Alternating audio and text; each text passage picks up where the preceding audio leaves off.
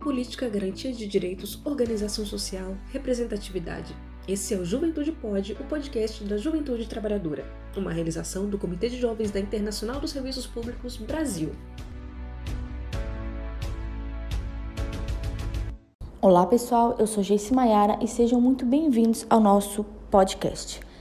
Nesse mês, em marco, a ação dos 21 dias de ativismo contra a violência de gênero, nós produziremos uma série de podcasts junto com os demais comitês da ESP Brasil, com o Comitê de Mulheres, LGBT e Raça. E nesse primeiro episódio, nós estaremos juntos com o Comitê de Mulheres, com a presença da companheira Luba, Junéia e Denise. Sejam muito bem-vindas, meninas! Olá, Geice. Olá, Denise. Olá, Junéia. É um prazer imenso estar aqui com vocês para discutir os 21 dias de ativismo contra a violência às mulheres. Sou Luba Mello, sou dirigente do Sincep São Paulo e também sou membro do IANREC, da Executiva Regional Interamericana da ISP. Este ano, o Comitê de Mulheres da ISP Brasil participa da campanha 21 Dias de Ativismo contra a Violência às Mulheres. E o que é essa campanha? Desde 1991, uma mobilização de massa, conhecida como 16 Dias de Ativismo pelo Fim da Violência contra as Mulheres, tem jogado luz sobre essa luta. Atualmente, mais de 150 países, a partir do dia 25 de novembro, Dia Internacional para a Eliminação da Violência contra as Mulheres, têm discutido a erradicação da violência de gênero e a importância das políticas públicas que garantam direitos essenciais para mulheres e meninas do mundo todo. No Brasil, a gente antecipa a nossa campanha, porque dia 20 de novembro é um dia muito importante, é o Dia da Consciência Negra. Isso é um grande debate no nosso país, porque as mulheres negras ainda são as que mais sofrem com a desigualdade de gênero e com a violência. De acordo com dados levantados pelo Monitor da Violência, dos 889 homicídios de mulheres com raça informado que aconteceram no Brasil durante o primeiro semestre deste ano, 650, cerca de 73%, foram cometidos contra mulheres negras. No caso dos feminicídios, as mulheres negras representam 60% do total. Para, este, para esta campanha, iremos organizar, já estamos organizando podcasts e também uma live sobre o tema. Denise, querida, me explica como o retrocesso das, nas políticas públicas afetam diretamente as mulheres trabalhadoras. Afetam bastante, porque se nós estamos dizendo que a violência contra a mulher ela está no espaço público, ela está no espaço privado, ela está na rua, ela pode ser uma agressão física, mas ela pode ser também um assédio sexual, uma violência sexual, uma violência psicológica, ameaças e etc. Se nós estamos num momento, como você bem disse, Luba, de retrocesso nas políticas públicas, de extinção pela atual gestão, aqui falando um pouquinho mais da cidade de São Paulo, da Secretaria de Promoção da Igualdade Racial, da Secretaria Municipal de Políticas para as Mulheres, as ações para enfrentar essa violência de gênero, que são a, a meta, a principal reivindicação que nós, do movimento sindical, dos movimentos sociais, dos movimentos feministas, estamos colocando nas ruas, ela fica fragilizada ela fica fragilizada porque há um desmonte dessas políticas a partir da extinção de organismos de políticas para as mulheres. A partir daí, há a finalização de programas, o fechamento de serviços de atendimento a mulheres em situação de violência, e isso afeta fortemente também a prevenção. Não é só o serviço que está ali aberto para a mulher que já sofreu uma violência. Isso afeta também de que a igualdade de gênero, o combate à homofobia, o combate ao racismo esteja incorporado nas várias políticas públicas da idade. na saúde, na assistência social, nos esportes, na assistência social, e em especial na educação, formando uma nova mentalidade onde homens e mulheres sejam tratados de forma igualitária e respeitosa. Então, quando há um desmonte, quando nós estamos falando essa palavra retrocesso, nós estamos falando tanto de serviços como de políticas preventivas, da formação de uma nova mentalidade que colabore para que os atuais né, meninos e meninas de hoje não sejam meninos futuros homens agressores e as meninas futuras mulheres que se submetam à situação de violência sem enfrentar, sem denunciar. Então, a ideia é mudar a mentalidade. E isso, infelizmente, nós não estamos vendo, seja falando aqui da cidade de São Paulo, seja quanto mais em nível estadual, que é uma coordenadoria de políticas para as mulheres no estado de São Paulo muito pífia, quanto em nível nacional, onde nós temos um presidente como o Bolsonaro que agride as mulheres, é, mostra preconceito em relação a homossexuais, em relação a homens e mulheres negras. Portanto, é um momento fundamental de colocar esse debate em pauta. E mais, colocar esse debate para o mundo do trabalho, para que os sindicatos abracem essa pauta. Porque, às vezes, eu não sei o que vocês acham, Luba, Junéia, Geice, os sindicatos estão falando da violência doméstica, estão fazendo campanhas para que sejam, sejam utilizados os serviços de enfrentamento à violência contra a mulher, 180,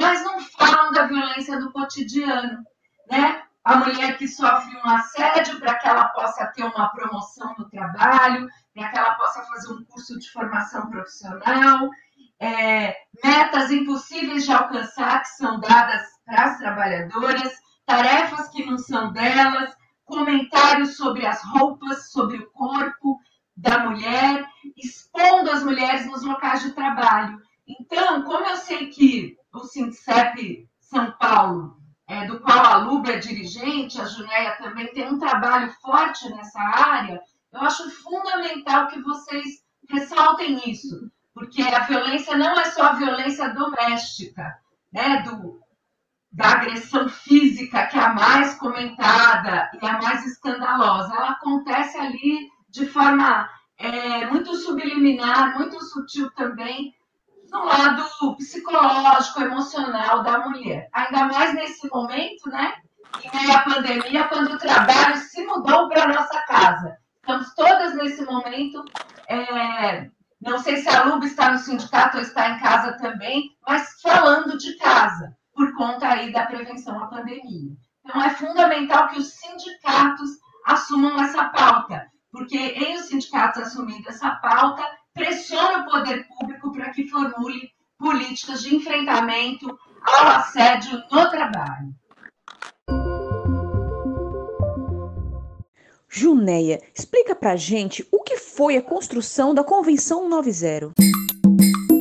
A Convenção 90 da OIT, a Recomendação 206, aprovadas e adotadas né, pela OIT em 21 de junho de 2019, é o resultado, é o resultado de 10 anos de trabalho né, do grupo dos trabalhadores e trabalhadoras, né, começando pelos sindicatos globais, né, no nosso caso ISP, quando a gente começa a debater no meio do debate sobre a questão de ter uma, uma, uma convenção sobre o trabalho doméstico, né, que foi 189, aprovado em 2012, adotado em 2012, né, a gente começa também a debater a questão da violência de gênero e todos os tipos de violência é, que acontecem no mundo do trabalho, em especial a violência sexista, né, que é a violência designada de sexista porque ela só acontece com mulheres, né, pelo fato de serem mulheres.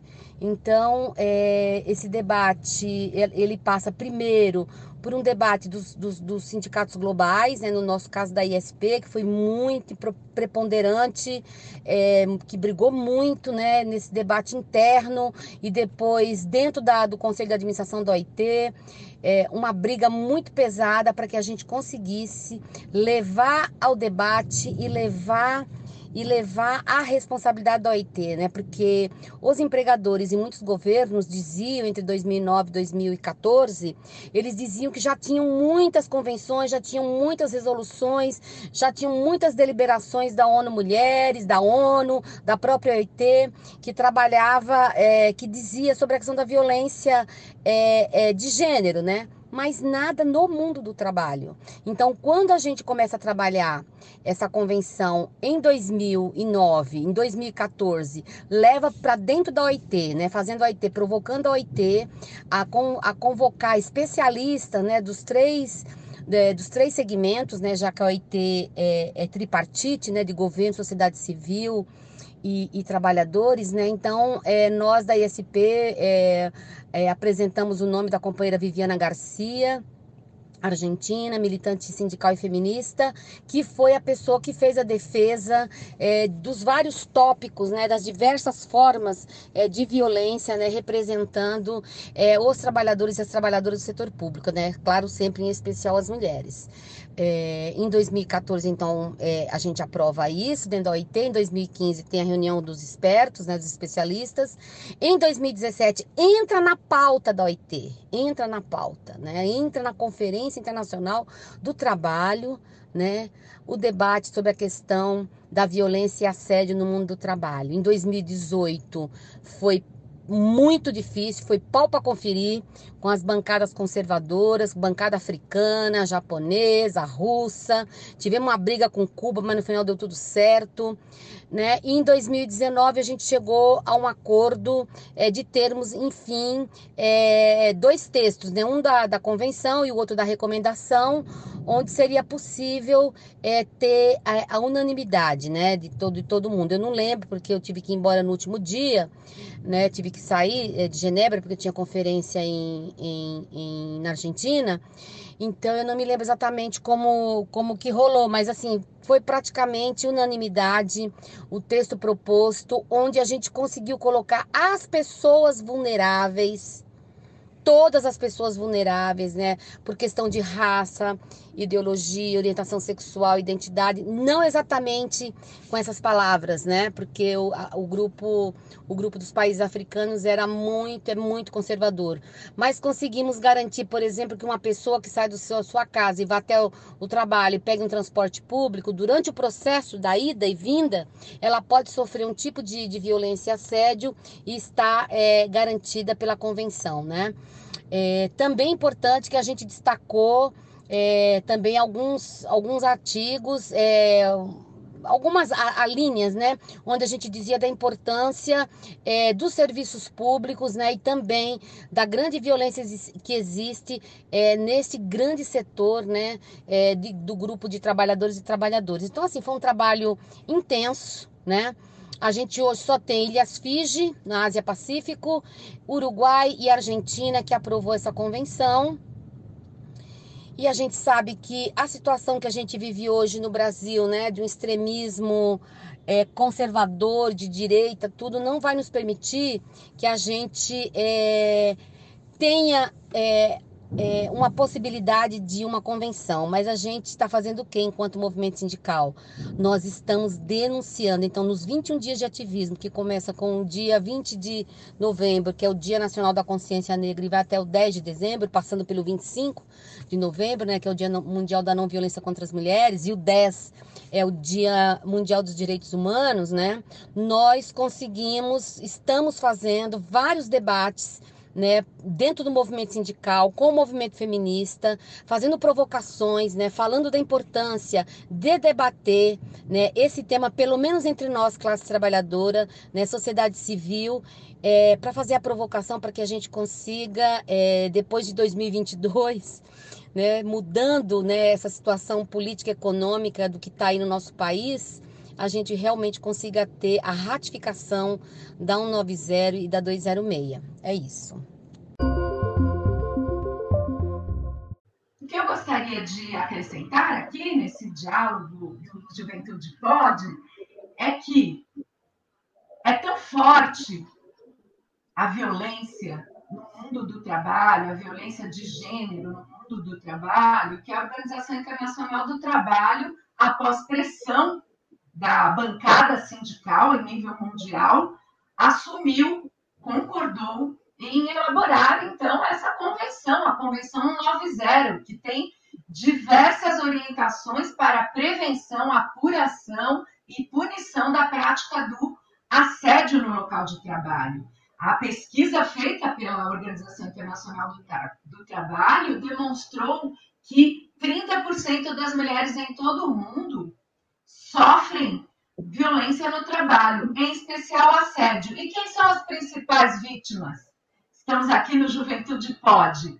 A juventude são, é, são as principais vítimas. Seja a violência no sentido você é inexperiente, você não sabe nada, você é, não tem condições de desenvolver um trabalho mais aprimorado, faça aqui as funções mais rebaixadas, porque você não tem maturidade para desenvolver questões mais elaboradas, seja o assédio sexual em cima das jovens e dos jovens.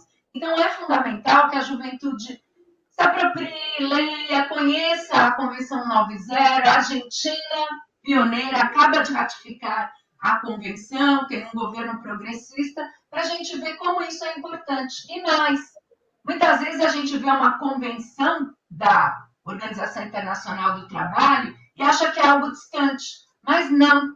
Nós podemos, nos nossos locais de trabalho, nos nossos sindicatos, trabalhar esse tema fazer cartilhas, fazer pesquisas levantando indicadores de assédio naquela categoria, incorporar na pauta de reivindicação o tema.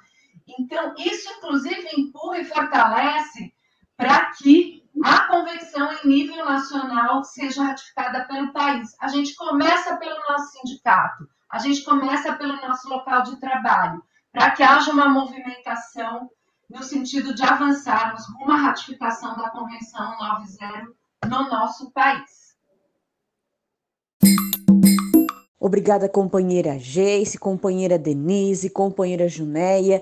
Esse foi o primeiro episódio da série de podcasts sobre os 21 dias de ativismo pelo fim da violência às mulheres. Você nos encontra também nas redes sociais: Instagram Jovens ISP Brasil e Facebook Comitê de Jovens ISP Brasil. Nos encontramos no próximo episódio. Até lá!